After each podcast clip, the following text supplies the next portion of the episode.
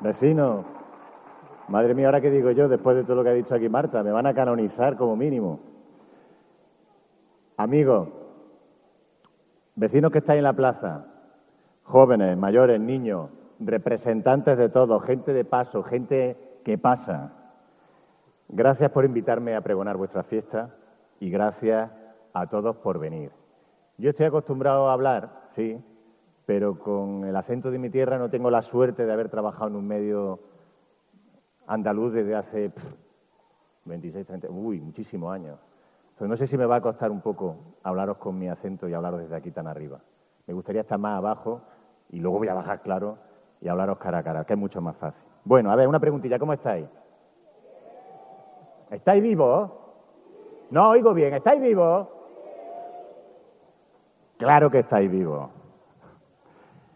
Estáis vivitos y coleando, y hay que vivir y hay que colear también, sí, que son cuatro días los que nos toca vivir en este mundo. Y nunca se sabe muy bien cuándo va a acabar eso. Esto de que hay que vivir se dice mucho y lo sabemos todos, claro, pero hay tantas cosas que sabemos y que olvidamos. Yo intento levantar la cabeza de las pantallicas y de las cosas que no importan o que importan muy poco y mirar a mi alrededor y mirar a la gente, a los que están a mi lado. Todos sabemos que hay que hacer eso, pero nos lleva a la corriente y luego va y se nos olvida, ¿verdad? Con el día a día y los ajetreos se nos olvidan las cosas básicas, las más importantes. Hoy no estamos aquí para olvidar, estamos aquí para recordar, para recordar cosas básicas también. Hace 211 años aquí ya había llegado el cambio climático ese del que tanto hablan y que no se acaba de decidir, porque yo creo que va a hacer un calor hoy aquí de morirse y oye, calor hace, pero no es el julio que hemos vivido muchos de nosotros, ¿verdad? El día de la batallita, hace 211 años, hacía un calor de morirse. Los vecinos franceses no vinieron a pedir una cervecilla para echar la liga, no que va. Sus ejércitos venían a invadirnos por orden de un tipo que tenía nombre de marca de coñac, un dictador que proclamaba los ideales de la Revolución Francesa, pero que pronto se pasó al lado oscuro para conseguir el poder. Un señor bajito, un señor acomplejado, como otros militares bajitos y acomplejados. Este quería conquistar toda Europa por la igualdad, ya sabéis, por la fraternidad, por nuestro bien, por lo bien que lo vamos a pasar con él, claro, como todo, por nuestro bien. Pero aunque la fuerza era grande en él, se encontró en un cruce de camino con las fuerzas rebeldes que acabaron con su estrella de la muerte y su Dupont Darth A lo que iba, que nuestros vecinos franceses vinieron a conquistarnos y en Bailén le esperaban temperaturas de hasta unos 50 grados, ¿eh? que se dice pronto, y encima iban con un uniforme de lana virgen. La Virgen. Qué calor. Y luego, cuatro años más tarde, esta gente se fue a Rusia. Pero ojo, se fueron en invierno. Y digo yo, ¿a quién se le ocurre irse en invierno a Rusia? Muchos piensan que la historia hubiera sido otra si hubieran venido aquí en invierno, aquí en invierno, y a Rusia en verano, ¿no? Los que piensan que podía haber cambiado la historia en ese caso es que no nos conocen paisanos. En vez de ir con los cántaros llenos de agua para dar de beber a las tropas españolas, los bailenenses, las bailenenses, hubieran ido a romperle la cabeza a los franceses a cantarazos, a ladrillazos o lo que hubieran tenido más a mano. O hubieran ganado los franceses y todo sería distinto. ¿Quién sabe? Por fortuna hace mucho que nos llevamos bien con nuestros vecinos gabachos y yo quiero recordar una cosa, los pobres también tuvieron lo suyo y sufrieron lo suyo, porque cerca de tres millones de franceses, cerca de tres millones de franceses se calcula que murieron conducidos por el general Bajito. Si nadie malmete, si no hay gente interesada en generar odio, la gente como usted, como yo, como vosotros y como nosotros, nos llevamos bien, seamos de donde seamos. Bueno, ¿qué os puedo contar yo sobre los temas de la fiesta. Aquí he hecho mi pequeño intento, pero es que ya se ha dicho todo sobre la batalla, el cántaro roto, que si María Bellido era un señor de Torre Blasco Pedro, esto me lo acabo de inventar, ¿eh? no vayan a contarlo por ahí que luego se difunde. Mejor que hablar de la batalla, yo lo que voy a hacer es contaros una batallita mía, por si a alguien le sirve, como la abueleta, ¿eh? que ya voy cogiendo edad. Pero antes quiero contar un secretillo y dar las gracias. Ahí va el secreto que me ha destripado Marta. Pero como he visto que estaba la gente un poco dispersa, estaban llegando, lo voy a soltar en este momento. yo no nací en Bailén.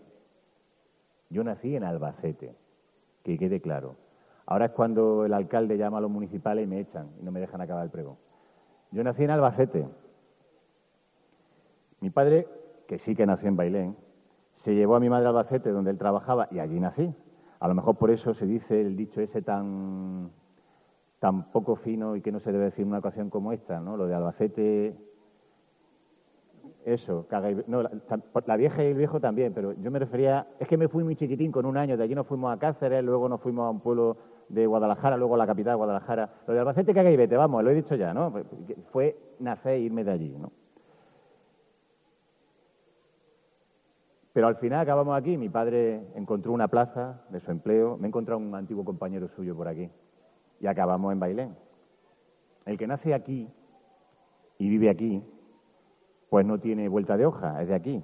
Yo lo elegí, elegí ser de Bailén, y lo elegí porque muchos de ustedes, muchos de vosotros, me elegisteis a mí como vecino.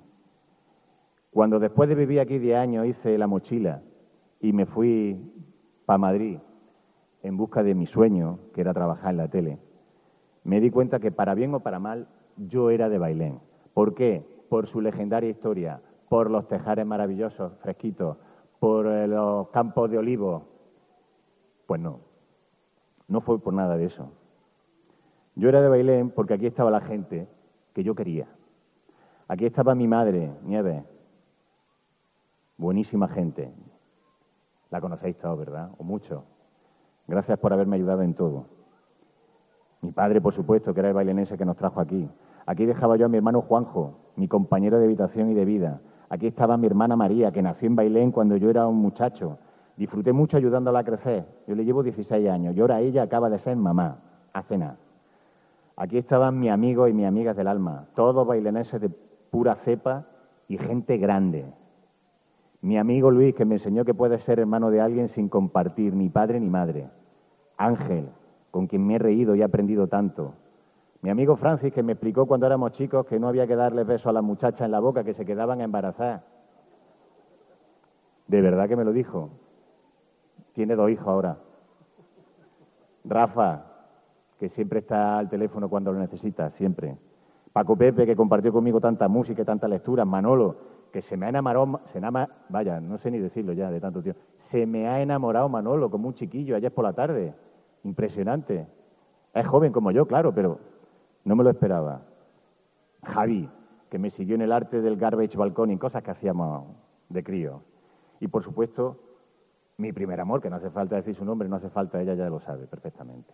Y mis tías, y mi prima María Isabel, y mi Joaquín, y mi Carmen Carmela, que se fue y me hizo crecer tanto, y Paqui, y Eva, y Herminia, y María José, y Chema, y Lefonso, Marinieve, Mari Carmen, Lucía, que me ayudó a tocar la guitarra, y Marco, y Tere, y sus padres, y madre, y los maestros, que fueron buenos maestros, muchísima gente, muchos estáis aquí. Gracias por vuestro cariño. Y no digo más nombres porque si no me tiro aquí toda la noche, y ya me han dicho que no es plan.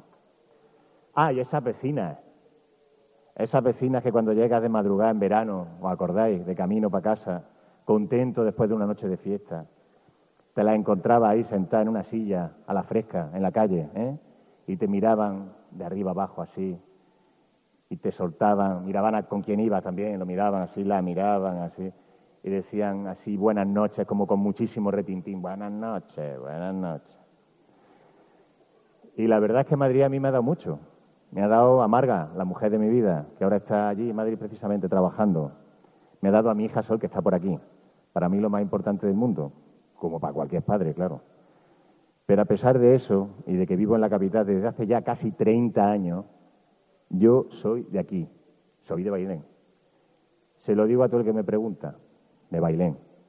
Gracias a los que me había aceptado y querido desde que era un chiquillo. Gracias por la ayuda, por los abrazos, por el aprendizaje, gracias por la risa. Los pueblos que acogen a los de fuera son sabios y son grandes. Los que tienen miedo al extranjero son pueblos cobardes y miserables que no llegan a nada. Rechacemos a los que quieran que odiemos a los extranjeros, a aquellos que quieren meternos miedo para usarlo a su favor. Los inmigrantes ni son diablos ni son santos, son como nosotros, ni más ni menos. Y ser inmigrante no es un chollo ni en España ni en, ningún lugar del mundo, tenerlo en cuenta, tenerlo claro. Se habla de que hay ayudas específicas para inmigrantes, solo para ellos, pero estamos locos, ¿qué? ¿Quién se cree eso? Si eso se cae por su propio peso. ¿Qué político daría ayuda a gente que no le puede votar? ¿A quién quieren engañar? Ahora os cuento la batalla, o la batallita. El primer trabajo de un presentador que lleva 10 años hablando de trabajo en la tele. Yo tenía 16 años, estaba estudiando en el Instituto María Bellido y decidí que ya tenía edad para ganar algo de dinerillo en verano y se me ocurrió ir al Tejar, a un Tejar. Entonces había trabajo, ¿eh? Solo tenías que ir a la fábrica de ladrillo y decir, aquí estoy.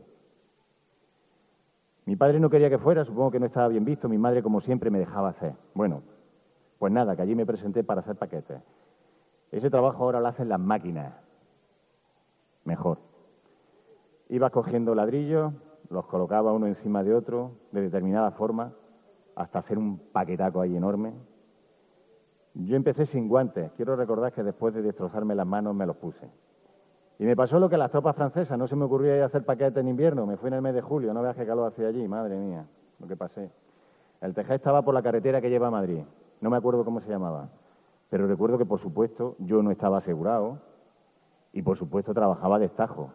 125 pesetas por paquetes de ladrillos dobles, como unos 75 euros de, céntimos, quiero decir, unos 75 céntimos de euro, quiero recordar. El caso es que mi primer trabajo fue duro, el más duro que he tenido nunca, y encima se me daba fatal. Pero ahora me alegro de haberlo hecho porque aprendí mucho. En mi primer día, una máquina enganchó por el vientre a un pobre hombre y no le mató por milímetros. Reorganizaron el trabajo y me ofrecieron trabajar en los hornos, de donde salía aquel obrero. Se suponía que ahí el trabajo era mejor, había un horario y eso, pero mi instinto me dijo que no. Un chico de mi edad aceptó y a los dos días o así me enseñó las suelas de sus deportivas con las que entraba en los hornos. El calor había dejado las suelas de las zapatillas totalmente lisas. Yo no os cuento esto para darme importancia o para ir de duro. Yo ni era duro, ni era fuerte, por lo menos mentalmente a lo mejor un poquito, pero físicamente ni duro ni fuerte. Recuerdo que lo pasé fatal en ese trabajo que solo duró un verano y que hice, creo yo, para demostrarme a mí mismo que era capaz de hacerlo y que si las cosas me iban mal, siempre podría ir a un tejar a trabajar. Las noches de aquel verano soñaba que vivía en un tejar que era como el Tetris, ¿os acordáis? Un videojuego de aquella época. Me caían las piezas enormes y pesadas y yo las tenía que colocar a toda velocidad y no llegaba y venga a correr, una pesadilla. Yo hablo de este primer empleo porque quiero acordarme y quiero que quede constancia en algún lugar en vuestra memoria, en lo que quede de aquí escrito, el trabajo duro y la explotación que yo vi en ese lugar. De esa batalla de Bailén quiero hablar hoy también a vosotros, que por mi trabajo, por desgracia, la encuentro en muchos sitios, no solo en Bailén. Sé que pasaba ya en aquella época, en ese tejal y en muchos otros, en todo. Digamos en casi todos, porque no estaba en todo. Recuerdo a un hombre que estaba haciendo paquetes a mi lado en pleno mes de agosto. Estábamos sudando la gota gorda otro muchacho de mi edad y yo. El caso es que ese señor se nos acercó y nos ofreció de su vino, de Tetrabric, al que iba dando tragos bajo el sol de agosto. Lo hizo el hombre con la mejor intención, seguro. Me imagino que el vino estaría calentito como el caldo de cocido. No lo sé, no lo probé. El hombre era muy moreno y muy delgado, parecía un anciano. Alguien me dijo que tenía 40 años. Seguramente estaba alcoholizado y quemado por dentro y por fuera por un trabajo repetitivo, mal pagado y durísimo. Encima sin asegurar. ¿Qué habrá pasado con ese hombre, me pregunto, cuando, cuando cumpliera la edad de jubilarse? De esto hace 30 años, pero también hablo en presente. Todos sabemos que en Bailén había y hay trabajadores que reciben su sueldo en negro, o que en su contrato pone media jornada y hacen una jornada completa, con muchas situaciones de precariedad, muchas. Abusos que hacen daño a los trabajadores, a todo el pueblo y, ojo, también dañan a, los empresarios que hacen las cosas bien, que se vuelven locos para sacar su negocio adelante y encima tienen que competir contra explotadores sin vergüenza. Bailén, como otros pueblos, es un sitio ideal para abusar de los trabajadores, porque hay mucho paro y muchos tienen que tragar con lo que les ofrecen porque no ven otra opción. La hay, se llama denunciar, pero todos sabemos que es jugársela. Y yo entiendo que no es fácil cuando tienes que mantener a una familia jugársela así. Pero ¿qué pasaría, también me pregunto, si todos denunciáramos este tipo de injusticias que nos repercuten a todos? En mayo el paro en Bailén estaba en casi un 25%. Uno de cada cuatro bailenenses en edad de trabajar quiere y no puede hacerlo. Son más de 2.000 vecinos nuestros que están apuntados en la lista de parados del SEPE. ¿Os imagináis la energía de 2.000 bailenenses que estuvieran trabajando, que estuvieran produciendo? Con la alegría que es llevar un sueldo a casa. ¿Os lo imagináis? Ahí está nuestra batalla de Bailén del año 2019. Uno de los principales enemigos a batir para mí, y supongo que para casi todos, y no todos los que estamos aquí en Bailén, uno de los enemigos a batir, el más grave, es el paro. Es el enemigo que está ahogando el presente y borrando el futuro. Contra él muchos vecinos libran su particular batalla y acaban emigrando buscando oportunidades fuera de aquí. La vida, la casualidad o el destino me han llevado en los últimos años a trabajar en un programa sobre empleo en la 2 de Televisión Española. Si algo he aprendido en ese programa es que no hay fórmulas mágicas, que no es fácil. No se puede luchar con una fórmula mágica contra el desempleo. Cada persona es un mundo y tiene su preparación, sus circunstancias, sus problemas para conseguir un empleo. Y cada ciudad y cada pueblo es un mundo también. Pero sé que hay cosas que podemos hacer y vosotros también lo sabéis y de alguna forma todos lo sabemos. Podemos estar en paro, pero no parar. Podemos estar en paro, pero podemos luchar. Podemos formarnos mejor. Hay cursos gratis online. Hay oportunidades de formación gratis en el Servicio Andaluz de Empleo. Hay becas. No es fácil. Ya lo sé que no es fácil. Y menos a ciertas edades. Pero podemos y debemos luchar para aprender, para no quedarnos atrás. Demandemos orientación para salir del laberinto del paro. Ese es nuestro derecho. Y si no nos hacen caso, organicémonos para decirles que en Bailén necesitamos y queremos esa orientación. ¿Sabéis que hay cinco plazas para policías locales en el ayuntamiento? En el ayuntamiento me ha dicho ahora mismo el alcalde, no, cinco, no, siete. Pues hay que orientarse, pero también hay que informarse, hay que enterarse. Leamos, informémonos, pongámonos al día. Otros pueblos tienen casi pleno empleo. ¿Qué han hecho ellos? ¿Qué podemos hacer nosotros? Y también podemos emprender, pero no es fácil. Cuidado que nos jugamos mucho. Hagámoslo con asesoramiento, con ayuda, por ejemplo, de las cámaras de comercio, de asociaciones que están para ello. Busquemos ideas de negocio que se puedan poner en marcha aquí. Podemos generar esa idea o podemos apoyar a gente para que las traiga. El cruce de camino en que vivimos y que nos dejó la batalla en las puertas de Bailén también puede traernos ese empleo. Salgamos a buscar esa iniciativa, preparémonos a fondo por si vienen por su cuenta esa iniciativa si vienen, que no se escapen de ninguna manera, como se escaparon otras veces. Pero no nos quedemos esperando. No esperemos a que venga otro a resolvernos la papeleta. Vayamos nosotros, empujemos a nuestros representantes públicos, porque uno de cada cuatro bailenenses está en paro. Pero la buena noticia es que el paro no ha dejado de bajar desde julio de hace seis años, desde julio del año 2013. Entonces, casi la mitad de los bailenenses, casi el 50%, estaba sin trabajo. Podemos seguir remontando y podemos ganar esta batalla. Por si os sirve, tenéis un programa en la 2 de televisión española que se llama Aquí Trabajo, que es vuestro, que lo pagáis vosotros, que la tele pública es vuestra y que puede ayudaros, por supuesto, a vosotros y a cualquiera de cualquier pueblo. Estamos ahí haciendo un, un servicio público para vosotros. Insisto, sé que es más fácil decirlo que hacerlo, pero sigamos luchando. No paremos. Y si tenemos ese empleo, ayudemos al que está al lado y no lo tiene. Estamos juntos. No pongamos barreras entre nosotros, cada uno desde donde está, donde, donde pueda. Cada cual con su manera de pensar, con su ideología, con su derecha, izquierda, trabajadora, empresario, ¿qué más da? Estamos todos en el mismo pueblo. Lo que hagamos por el bien de nuestros vecinos es un bien que nos estamos haciendo a nosotros mismos. Tenemos que darnos cuenta de que todos estamos en el mismo bando. ¿Sabéis cuál es mi palabra favorita? Nosotros. Esa palabra tiene muchísima fuerza. Nosotros. Puede con casi cualquier cosa. Nosotros. No estar solo. Estar con tu vecino. Nosotros. Dicen que este pueblo está muerto. Hay muchos carteles de se vende. Hay locales vacíos en la calle Real. Por las noches muchas calles están desiertas, incluso los fines de semana. Antes los jóvenes venían de fuera, ahora muchos jóvenes se van fuera. Bueno, pues para los que piensan que este pueblo está muerto, les voy a recordar una canción del paisano ubetense Joaquín Sabina. Decía, dense prisa si me quieren enterrar, pues tengo la costumbre de resucitar. Bailenense, amigos, vecinos, ¿estamos vivos o qué? ¿Estamos vivos? Pues claro que sí. Este pueblo ha vivido épocas mejores, pero también ha vivido épocas peores.